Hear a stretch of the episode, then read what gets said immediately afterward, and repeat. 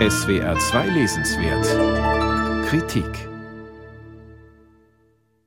Das vor unseren Augen ablaufende Pandemiegeschehen zum Gegenstand einer zeitgeschichtlichen Analyse zu machen, und zwar aus einer globalen Perspektive. So formuliert der Autor im Vorwort die Absicht seines Buches, und das im Voraus, es ist ihm grandios gelungen. Das Eingangskapitel, ein vorausgesagtes Ereignis, im November 2002 erkrankten in der südchinesischen Provinz Guangdong einige Bauern und mehrere Köche exotischer Tierrestaurants mit influenzaähnlichen Symptomen: Fieber, Atembeschwerden sowie Kopf- und Gliederschmerzen. Häufig verschlimmerte sich ihr Zustand, so dass sie teilweise hospitalisiert und wegen atypisch verlaufender Pneumonien behandelt werden mussten die erste Corona-Pandemie ist in der Welt. Monatelang wird sie von den chinesischen Behörden vertuscht.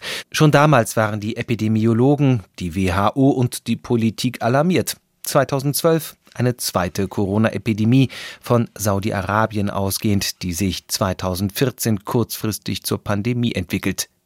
Die Todesfallraten sind erschreckend. Es entstehen aufwendige Frühwarnsysteme. Es gibt Pandemieübungen auch in Deutschland. Der Autor betont, die Welt war im Grunde vorbereitet, als sich seit Ende 2019 das besonders tückische Coronavirus in rasender Geschwindigkeit über den Globus ausbreitet. Da es noch keine Impfstoffe gab, konnte es damals nur darum gehen, sich mit den altbekannten Mitteln der Hygiene gegen den Erreger zu schützen, und dann das.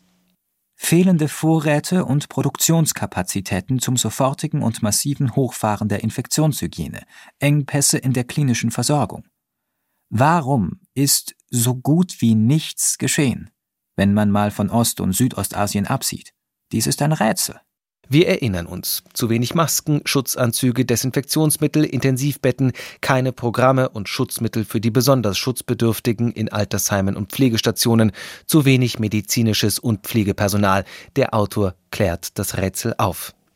Letztlich sind die grotesken Webfehler der Pandemievorkehrung nur auf dem Hintergrund der gesamtgesellschaftlichen Entwicklung zu verstehen.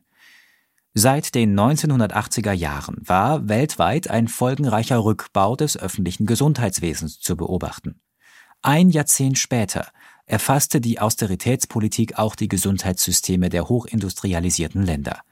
Es war seither verpönt, medizinische Reservekapazitäten und kostspielige Depots für den Pandemiefall vorzuhalten. Zudem wurden für den Pandemie-Ernstfall immer nur Worst-Case-Szenarien geübt, sodass sich im medizinischen Personal die Haltung durchsetzte, wir können ohnehin nichts machen. Detaillierte Beschreibungen auf dem Hintergrund empirischer Studien.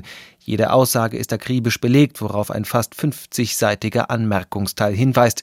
Und kritische Analyse, einschließlich der ökonomischen Hintergründe, das ist die Methode, mit der Karl-Heinz Roth über die Corona-Weltkrise aufklärt, immer auch kritisch gegenüber politisch Verordnetem. Die als Lockdown bezeichneten Maßnahmenbündel zum behördlichen Einfrieren des privaten, sozialen, kulturellen und wirtschaftlichen Lebens wären wahrscheinlich unnötig gewesen, wenn die spontanen Selbstschutzmaßnahmen der Bevölkerung unterstützt worden wären, die epidemiologischen Frühwarnsysteme funktioniert hätten und die besonders gefährdeten Gesellschaftsgruppen rechtzeitig vor dem verheerenden Zugriff von SARS-CoV-2 geschützt worden wären. Am Ende des Kapitels Gegenmaßnahmen kommt der Autor zu dem ernüchternden Schluss, die Lockdowns hätte man den Menschen ersparen können, sie haben die Pandemie nicht eingedämmt. Herausragend das fast 100-seitige Schlusskapitel über die Folgen der Corona-Krise, das empirisch belegt, es gibt eine immer tiefer in Arm und Reich, Süd und Nord gespaltene Welt gründlich recherchiert, klar, ja elegant geschrieben ist Blinde Passagiere, die Corona-Krise und die Folgen wohl das aktuelle Grundlagenwerk für die Aufarbeitung dieser Krise, geschrieben von einem dazu Berufenen. Blinde Passagiere, die Corona-Krise und die Folgen von Karl-Heinz Roth, erschienen im Verlag Antje Kunstmann. 504 Seiten kosten 30 Euro.